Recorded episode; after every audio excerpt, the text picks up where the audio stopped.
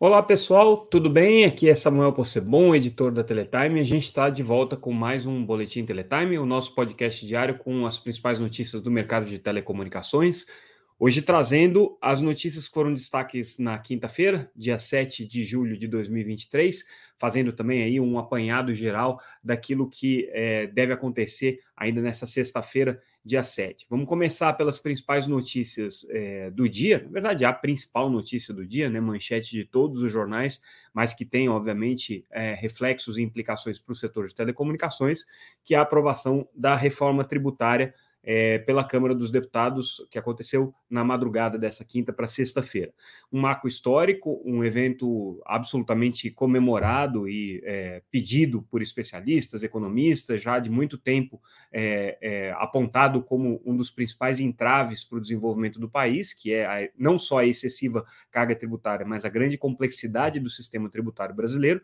E a reforma tributária aprovada na Câmara em dois turnos, com ampla maioria, é, traz aí muitos avanços e é, mudanças importantes no regime tributário brasileiro é, que podem justamente contribuir com a segunda parte, com a parte da complexidade do sistema tributário.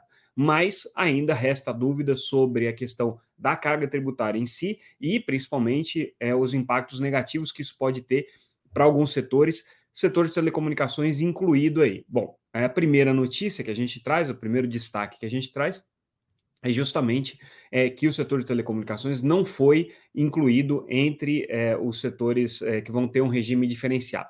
Para a gente é, entrar nesse detalhe, vamos é, retomar alguns aspectos importantes aqui da, da, da reforma tributária, o, o, o, o ponto central é, ela está baseada no conceito da criação do imposto de valor adicionado, que na verdade é, simplifica, junta vários impostos que são cobrados hoje, e esses impostos de valor adicionado é, são é, então calculados no valor final dos produtos. São dois impostos, né? A contribuição sobre bens e serviços, a CBS, que é o imposto gerido é, pelo governo federal, é, o IBS, que é o Imposto sobre Bens e Serviços, que esse daí é gerido de uma maneira colegiada por um conselho federativo, em que os estados vão participar, representantes dos estados e municípios, e é, um imposto seletivo, o imposto é, IS, né, que vai incidir sobre alguns produtos específicos que possam é, ser caracterizados aí como prejudiciais à saúde e meio ambiente. Né? Então, esses são os três impostos que vão compor, de uma maneira geral, os impostos brasileiros. Eles vão ser aplicados de maneira escalonada, né? É, começando a partir de 2026, mas alguns deles aí é, só vão estar com o processo de transição é, completo daqui a 10 anos, em 2023. Essa é a perspectiva aqui, pelo menos, vai ter um, um escalonamento nessa troca, justamente para evitar a perda de arrecadação dos estados durante esse período. Mas o ponto mais importante é que o IBS, que é o, é, vai ser o principal imposto, né, é, vai ter uma alíquota diferenciada é, que vai ser cobrada de alguns serviços. Né? Serviços essenciais são serviços que é, tiveram aí esse benefício colocado é, pela, pelo relator da reforma tributária, Agnaldo Ribeiro. E o setor de telecomunicações gostaria de ter sido um desses setores é, essenciais colocados aí. Não aconteceu. É, é um setor, os setores que estão beneficiados nesse momento são saúde, educação transporte público, é, produção cultural, produção jornalística, audiovisual, jornalismo e audiovisual entraram aí na reta final, né? Então a questão é de se entender aí qual que vai ser a caracterização de produção audiovisual dentro desse, desse contexto, para ver se sobra alguma coisa para o setor de telecomunicações, agropecuária e também algumas, alguns itens aí relacionados à cibersegurança, serviços relacionados à cibersegurança também estão incluídos aí, a gente chama atenção para isso, né? É, esses são os serviços essenciais que não estão é, colocados. É, esses serviços essenciais vão pagar é, um, uma, uma, tributação em torno de, 50, de 40% a 50% é, do valor cheio do IBS, né? Então, da alíquota cheia do IBS. Então, eles vão ter é, como se fosse um desconto do IBS. O setor de telecomunicações estava buscando resolver o seu problema, não resolveu. O outro problema que o setor de telecomunicações estava buscando era justamente é, é, o tratamento que tem que ser dado para os fundos setoriais. Por quê? O setor de telecomunicações paga fundos específicos como Condecine, contribuição para o desenvolvimento da radiodifusão pública, paga também é, FUST, Funtel, Fistel, são vários fundos que são cobrados do setor de telecomunicações, que representam uma parte importante da carga tributária do setor, e que é, é, não, não receberam um tratamento específico aqui nesse, nesse novo modelo tributário que está sendo proposto. Então, é, para o setor de telecomunicações, a boa notícia que se pode colocar é que a reforma tributária, de uma maneira geral, foi aprovada e isso, é, como um todo, para o país é positivo. Mas é negativo porque pode gerar, sim, aumento de tributos. E aí, algumas entidades se manifestaram durante essa, essa quinta-feira de votação da reforma tributária, a Branet, a FENAINFO, é, a CESPRO é, e outras entidades representativas aqui do setor de TI, chamando atenção para o fato de que, nesse setor especificamente de software e TI, é, pode haver um aumento significativo da, da carga tributária, principalmente para aqueles que hoje é, recolhem basicamente o ISS. E é aqui que o setor de telecomunicações pode sofrer, porque boa parte da, do mercado de telecomunicações hoje lança seus, suas tributações em cima do ISS, principalmente aqueles serviços de valor adicionado que são vendidos junto com serviços de telecomunicações. É, é uma prática muito comum entre pequenos e médios operadores, que basicamente hoje é, colocam boa parte dos seus serviços como serviço de valor adicionado e aí recebem a incidência de ISS, e mesmo no setor de telecomunicações, principalmente é, na área de é, call center, na área de prestação de serviços, é, na área de é, é, é, venda de, de, de, de, serviços de valor adicionado, como eu já coloquei, também tem aí no ISS a, a tributação mais relevante. Então, para a parte dos serviços que são prestados e que hoje recolhem ICMS, pode haver uma vantagem, mas quando a base de, de recolhimento está hoje em cima do ISS e PiscoFins, né, que todo mundo paga, é, aí sim pode haver um aumento significativo da carga tributária, e é isso é, que tem sido é, colocado aí por essas entidades de TI que estão é, justamente apontando os riscos de, uma, de um aumento na carga tributária. Então, para o setor de telecomunicações, é, as implicações aqui do, do, da reforma tributária ainda são muito incertas, justamente por conta desses aspectos aqui. Não foi é, o, o, cenário é, dos sonhos desenhados pelo setor, ainda que é, em algumas, alguns aspectos é, ele vá ser beneficiado sim, e que o setor estava apoiando a simplificação tributária. Isso, em todos os momentos, foi colocado aí pelas entidades representativas. Né? Mas, de qualquer maneira, um grande marco aí é, político e, e é, importante para o momento econômico do país. Vamos cumprir a nossa promessa aqui de falar um pouco mais sobre como é que foi é, o acordo de é, negociação da sucata da Oi. A gente tem trazido reportagens sobre isso essa semana, trouxemos já uma matéria ontem com o detalhamento do tamanho, do dimensionamento dessa sucata da operadora, né, o que, que significa é, nesse momento o, a rede de cobre da Oi. É, e a gente sabe que essa sucata foi parte da negociação realizada é, com a Vital, com o BTG, é, no processo de. que está acontecendo ainda, está em curso, não está concluído, mas no processo de repactuação é, para diminuição de algumas dívidas. A gente sabe que a Vital é, tem uma. é credora da Oi. É, no sentido que a Oi, na verdade, tem uma, tem uma dívida com a Vital, né? não é exatamente credora, mas tem uma dívida com a Vital por conta é, de um contrato é, de utilização onerosa da infraestrutura da Vital, naquele tipo é, de contrato de take or pay, referente especificamente à rede da Globinet, que acabou sendo incorporada para a Vital, até 2028, a Oi tem que pagar aí mais ou menos 6 bilhões, quase 6 bilhões de reais em uso dessa rede da Globinet. Então, é, no processo de repactuação, a Oi conseguiu 50% de desconto é, nessa, nessa dívida e pode ter uma, uma diminuição ainda maior, a depender aqui dos valores é, de, de venda da sucata. Esse, essa diminuição pode chegar aí é, a 78%, né, no final das contas, e daí a Oi ficaria aí com 22% para pagar dessa dívida de 6 bilhões, o que dá um corte significativo. Tanto é que essa, é, essa o, o juízo da recuperação judicial autorizou a Oi a fazer essa negociação com a Vital, mas não foi uma negociação simples e ela teve um competidor, que foi a RK Partners, que fez uma oferta também, é, só que no, no, caso da oferta da RK, RK Partners era dinheiro que estava sendo colocado e não desconto na dívida é, o dinheiro que estava sendo colocado, ou pelo menos é, prometido, eram 900 milhões de reais, pagos aí ao longo de 30 meses, é, e esses 900 milhões de reais também vinham com o compromisso de que a RK Partners ia assumir todos os custos de remoção da rede de cobre legada e ainda poderia haver aí um, um, um, um suporte para a Oi é, para o pagamento dos custos de migração é, dos é, clientes que hoje estão nos serviços de telefonia fixa através das redes de cobre para outras tecnologias, desde que é, esse, essa migração superasse 100 milhões de reais. Então a RK Partners estava dizendo: olha, vou colocar dinheiro né, e ainda posso te ajudar a tirar essa rede, é, tanto removendo essa rede dos postes, o que estava no compromisso, quanto também pagando é, a transição tecnológica dos usuários.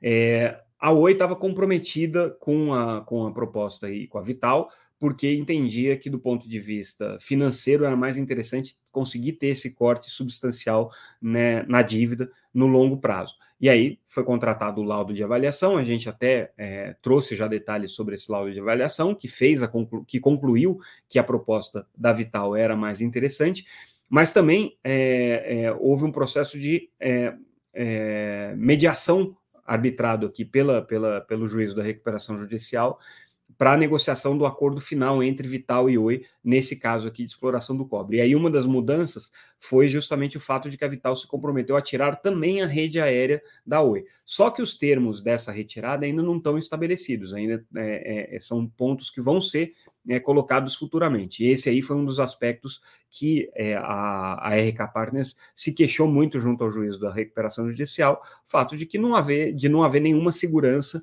de de que essa rede é, é aérea, essa rede que está pendurada nos postes, seria retirada, e nem as condições que isso aconteceria, porque a proposta original da Vital previa só a substituição da rede subterrânea. É, bom, uh, como eu já disse, né, a, a, proposta da Vital foi, a, foi acolhida, é, e a crítica que tem sido feita é que, bom, esse corte de 50% aí na dívida é, pela, pela, pelo uso oneroso da rede, pelo contrato de take or pay, já aconteceria de qualquer maneira, né? Porque a Oi está em processo de recuperação judicial e está impondo esse desconto a todos os seus fornecedores. A Oi é, nos explica que não é bem assim, né? Ela tentou, inclusive, é, categorizar essa dívida é, com, a, com a Vital entre os créditos é, é, extraconcursais, é, perdão, entre os créditos concursais, ou seja, aqueles que entram obrigatoriamente na recuperação judicial, mas não conseguiu. Judicialmente, é, houve uma decisão favorável à é, Vital, nesse caso, e ficou garantido aí que essa dívida é extraconcursal, ou seja, ela não pode ser incluída dentro da recuperação judicial, ela precisa ser paga. Então, diante disso, a Oi entendeu que o melhor era fazer um processo de mediação junto à, à, à Corte de Recuperação Judicial. Mas, assim, fica muito claro que para a Oi era importante conseguir fechar esse acordo com a Vital e conseguir é, a garantia de que haveria esse desconto na dívida. A Oi não mostrou aí muito interesse em fazer um grande leilão da sua rede de cobre, né, como estava provocando a RK Partners, é, tanto do ponto de vista é, judicial, levando isso para a recuperação, para o juízo da recuperação judicial, como também provocando a própria empresa a, insta, a instalar essas negociações. O que acabou não acontecendo, pelo menos é, foi muito mais limitada do que um processo competitivo de venda desse ativo, que acabou na prática não acontecendo. Então, esses aí são os detalhes é, do, do, desse, dessa negociação aqui pela sucata da Oi é um ativo aí de nada menos do que 380 mil toneladas de cobre, como a gente já mostrou é, na edição anterior. Quem tiver interesse, lê essa matéria, é que está bem interessante, que a gente traz todos os detalhes é, sobre o, o, o, novo modelo é, de. Sobre o novo modelo, não, perdão, sobre é, é, o modelo de venda é, do cobre e o, o que isso implica do ponto de vista operacional para a Oi. Aliás, falando em Oi, uma decisão importante da Anatel ontem, tomada em circuito deliberativo, de manter o acompanhamento especial da situação da Oi. Isso aí acontece porque a Oi entregou uma série de documentos para a Anatel, a Anatel reavaliou esses documentos, e aí, como já era esperado, dificilmente a Anatel tomaria uma decisão diferente, considerando que a Oi está em recuperação judicial, é, a Anatel mantém o acompanhamento especial. O que, que significa esse acompanhamento especial? A Anatel tem o poder de pedir informações, participar de reuniões do conselho, ela vai é, ter informações antes dos balanços serem divulgados, então ela está fazendo um acompanhamento para e passo da situação econômica da Oi, porque ela pode, né, diante da situação econômica e da é, degradação é, da, das condições operacionais da empresa, eventualmente até decretar uma intervenção. Então a Anatel precisa fazer esse acompanhamento especial, já está fazendo há muito tempo. Né, a gente brinca que é, é, é, o acompanhamento com sinal amarelo, significa assim que a, Anatel está olhando com lupa os números da Oi e não tem planos aqui de suspender esse acompanhamento, não. Então, é, aprovou aqui a renovação disso. Nos últimos dias, a gente tem trazido também algumas matérias sobre os é, primeiros 12 meses do 5G no Brasil, e aí agora um dado interessante, né, que foi divulgado com base aí nas, nas pesquisas, nas medições feitas pela, pela UCLA, né, que é uma das empresas que faz esse tipo de acompanhamento, é o tamanho e a velocidade do, do, do das redes de 5G no Brasil. A Anatel compilou esses dados, né, é, junto com, com, a empresa, dentro do termo de cooperação técnica que eles têm com a UCLA, e constatou aqui que o 5G no Brasil está com uma velocidade média de quase 450 megabits por segundo, 446 megabits por segundo. É, esse é um dado importante, já presente em 184 cidades. É, e ao todo são 12,5 mil estações com a tecnologia 5G, ou seja, 12,5 mil antenas já com 5G, em 184 cidades. É, a perspectiva é que é, esse número aumente bastante, porque já existem mais de 1.600 cidades que estão liberadas para receber o sinal de 5G. Né? Então, à medida aí que as, que as empresas forem é, dando início aos seus planos comerciais de expansão de 5G, isso deve acontecer. Agora, é, do ponto de vista operacional, o, o que se tem aqui é já esse número importante né, de, de é, cidades cobertas com 5G e essa velocidade que é um patamar bastante significativo aqui é, que está sendo é, é, apontado pela Anatel. É, a gente já trouxe os números, né? Tem hoje cerca de 10,1 milhões de usuários consumidores de 5G. São também 125 modelos de smartphones que já estão com a tecnologia 5G é, embutida e que estão homologados aqui pela Anatel, dos quais 101 é, possuem o suporte para o modelo SA Standalone, que é um modelo é, que a Anatel tem é, fomentado aí desde a época do edital para ser adotado no Brasil. Né? É, é, o, é o estado da arte da tecnologia de 5G, vamos chamar assim.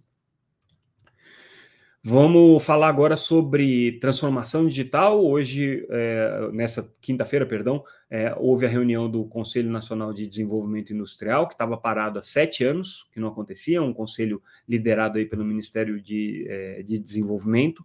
E um dos temas abordados aí na reunião do Conselho, colocado como prioridade, é justamente o, o, o tema é, da transformação digital do setor industrial brasileiro. Então, é, no, no, nas, nas, na lista de prioridades que foram colocadas aqui é, e que é, foram lidas não só para o presidente da República, é, é, presidente Lula, que participou da reunião, como também do, do, do, do, ministro Juscelino Filho, que também participou do, do processo, está justamente a universalização do 5G e a transformação digital como prioridades. É, o CN, CNDI é, vai, vai é, anunciou né, a injeção de 106 bilhões de reais na indústria nos próximos quatro anos, justamente focado em ações estratégicas, e essas ações de transformação digital estão entre elas. Vai ter recursos do BNDES nesse sentido, é, e também é, recursos da FINEP e Embrapi focadas nesse processo de é, desenvolvimento industrial do Brasil, mas espe especificamente de transformação digital também. Então, isso daqui está colocado é, por essa reunião no Conselho Nacional de Desenvolvimento Industrial, e a boa notícia é que o 5G foi contemplado né, e está sendo considerado aqui dentro dos planos da política industrial brasileira. A gente traz uma matéria sobre a manifestação da Brintel, que é a associação que reúne as operadoras e as empresas de torres no Brasil, é, sobre o acordo Vinit-Winit, é, Vivo Winit, perdão, Vinit Winit é ótimo, Vivo Winit, é, e o que eles é, colocam ao CAD, eles já tinham colocado isso anteriormente, mas agora estão reiterando, é que existe um risco concorrencial aqui nesse acordo de, primeiro, você ter duplicação de torres no Brasil e depois o risco de que a Unity, é, por ser também uma provedora de infraestrutura passiva, é, privilegie as suas próprias torres na construção dessa, dessa, do cumprimento dessas obrigações, ao invés de utilizar infraestruturas já existentes nas cidades. Claro que a Brintel, como associação que reúne as empresas de torres, né, quer que a Unity e a Vivo contratem as torres que já existem no mercado e que são é, das associadas da associação. Existe aí um interesse, obviamente, competitivo nessa história. Mas o que eles alegam é que a forma como é, o, o, acordo Vivo e o foi colocado, é, privilegia é, a construção de novas redes e mais, privilegia que é, a Vivo tire a sua infraestrutura das redes atuais, das, das torres atuais, que hoje já estão instaladas, e migre essa infraestrutura para o Init, o que poderia gerar aí um, um desequilíbrio concorrencial com as outras empresas de infraestrutura passiva. É um ponto importante aqui, como o CAD está avaliando a questão, pediu já dados para a Anatel sobre isso, e pode ser que tenha uma decisão diferente da primeira decisão, que era aprovar o acordo Vivo Unity, essa manifestação que pode ter algum peso. Lembrando que no dia 18 de agosto, a Anatel vai fazer uma reunião extraordinária para tratar desse tema aqui, aí finalmente o caso Vivo Unity deve ter um desfecho na Anatel. Vamos acompanhar. Notícia para deixar o registro: a Autoridade Nacional de Proteção de Dados apresentou a primeira sanção contra é, uma empresa privada por descumprimento da LGPD, é uma sanção pequenininha, 15 mil reais, é, mas é simbólica porque pela primeira vez uma empresa privada foi é, autuada aqui por não cumprir a legislação. Então a NPD começando a mostrar aí é, a sua a sua, o seu papel de, fiscal, de fiscal da, da legislação né, de proteção de dados e aí né, sancionando uma empresa. E a gente fecha o nosso boletim com a notícia de que a Vivo conseguiu é, fechar um consórcio de energia solar com a Brookfield. É, a Brookfield é uma, uma, um fundo de investimento que tem é, é participação em empresas de energia sustentável.